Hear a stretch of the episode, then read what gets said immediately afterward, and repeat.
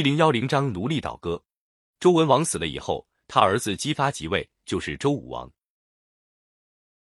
周武王拜太公望为师，并且要他的兄弟周公旦、赵公氏做他的助手，继续整顿内政，扩充兵力，准备讨伐商纣。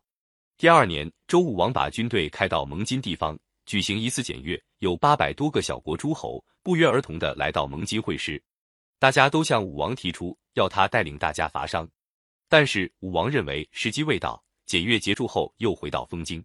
这时候，纣的暴政越来越厉害了。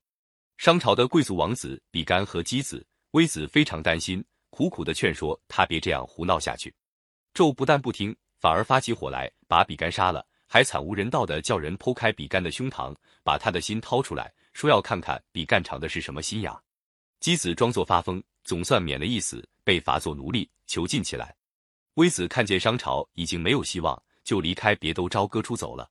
大约在公元前十一世纪的一年，武王听到探子的报告。知道纣已经到了众叛亲离的地步，认为时机已经成熟，就发兵五万，请精通兵法的太公望做元帅，渡过黄河东进。到了蒙津，八百诸侯又重新会师在一起。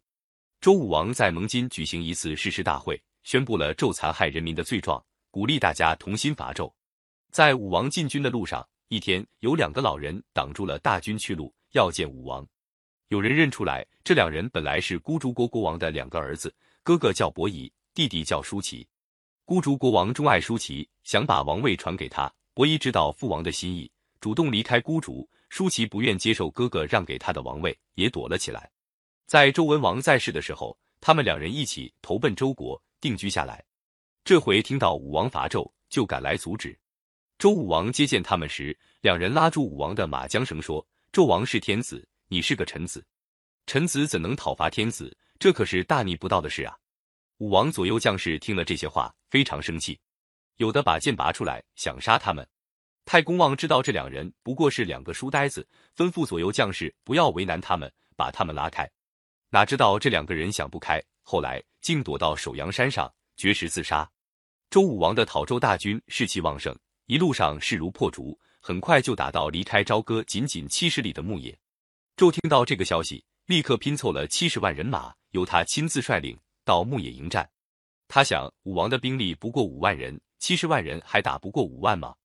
可是那七十万商军有一大半是临时武装起来的奴隶和从东夷抓来的俘虏，他们平日受尽纣的压迫和虐待，早就对纣恨透了，谁也不想为纣卖命。在牧野战场上，当周军勇猛进攻的时候，他们就调转矛头，纷纷倒戈，大批奴隶配合周军一起攻打商军。七十万商军一下子就土崩瓦解，太公望指挥周军趁势追击，一直追到商都朝歌。商纣逃回朝歌，眼看大势已去，当夜就躲进露台，放了一把火，跳到火堆里自杀了。周武王灭了商朝，把国都从封搬到镐京，建立了周王朝。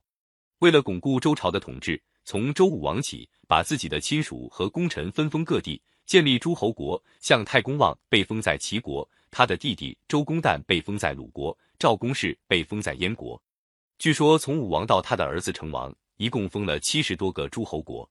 商朝虽然灭亡了，但是他留下的贵族和奴隶主在社会上还有一部分势力。为了安抚这些人，武王把纣王的儿子武庚封为殷侯，留在殷都，又派自己的三个兄弟管叔、蔡叔和霍叔去帮助武庚。名义上是帮助，实际上是监视，所以叫做三监。